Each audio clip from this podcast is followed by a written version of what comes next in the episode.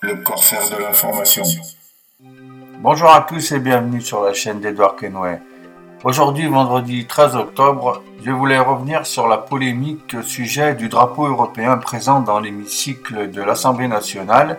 Cette polémique a été soulevée par Jean-Luc Mélenchon et Alexis Corbière, tous deux députés de la France insoumise. Je vais vous démontrer comment ce détail, parce qu'il s'agit d'un détail, on reste encore dans la symbolique des choses, a permis à la France insoumise d'occuper l'espace médiatique avec euh, la bénédiction bien sûr de nos gouvernants et en particulier d'Emmanuel Macron qui a un intérêt à voir euh, le parti de la France insoumise comme seul euh, opposant politique, contrairement à la réalité des choses qu'il a opposé à Marine Le Pen qui elle a récolté presque 11 millions de voix à la suite du scrutin deuxième tour des présidentielles.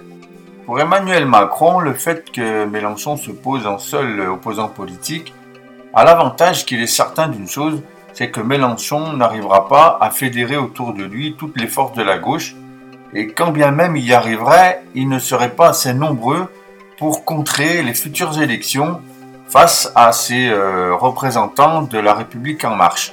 Mélenchon, adoubé par euh, la classe médiatique et politique, euh, il est, selon eux, le représentant euh, des grands hommes, euh, des grands tribuns que l'on aime écouter et inviter sur les plateaux télé.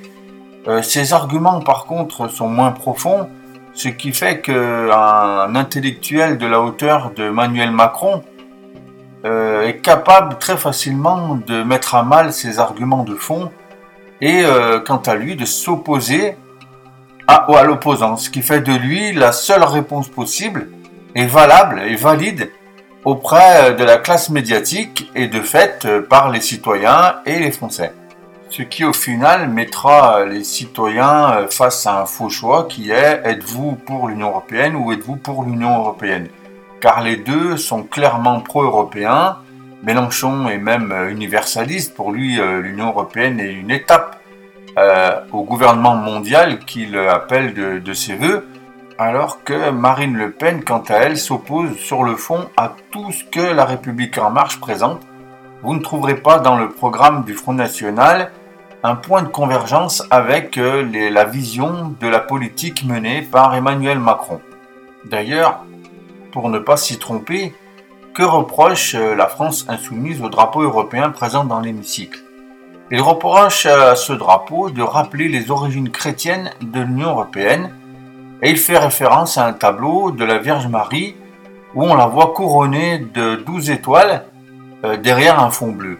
C'est donc la référence chrétienne du drapeau européen qui gêne la France insoumise plus que le drapeau européen lui-même, qui signifie que l'Union européenne est euh, l'entité supranationale qui euh, gouverne, qui euh, dicte les lois des députés français.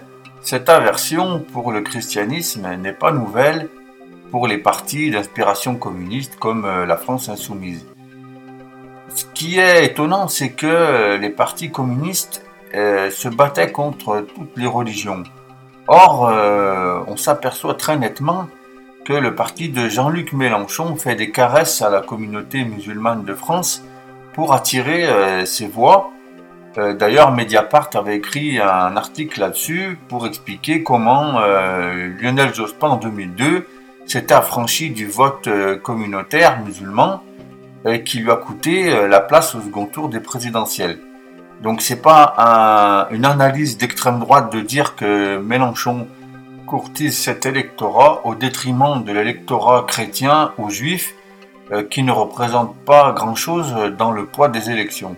Pour une raison simple est que les juifs et les chrétiens euh, votent euh, indépendamment de leurs convictions religieuses et on peut trouver des chrétiens anti-Europe par exemple et des chrétiens pro-européens.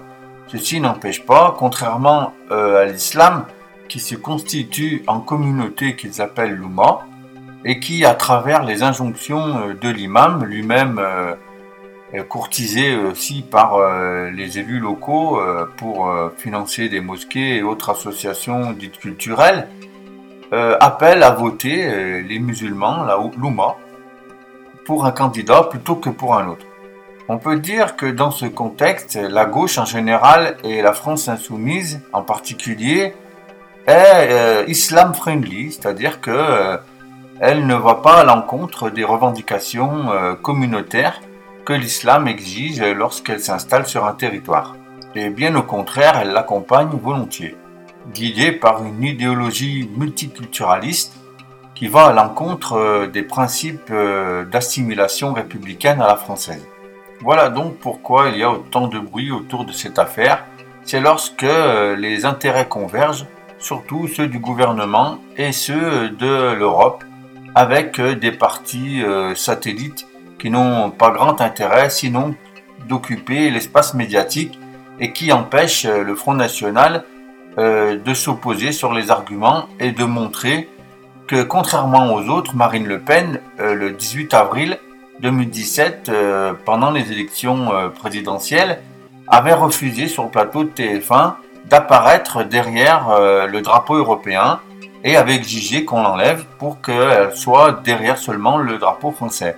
C'est la seule candidate qui a eu cette demande et selon ses dires, elle disait qu'elle se présentait à l'élection présidentielle française et non pas en tant que commissaire européenne tous les autres candidats, y compris Mélenchon, euh, étaient passés euh, devant la caméra et très fièrement derrière le drapeau européen sans que cela ne puisse poser problème.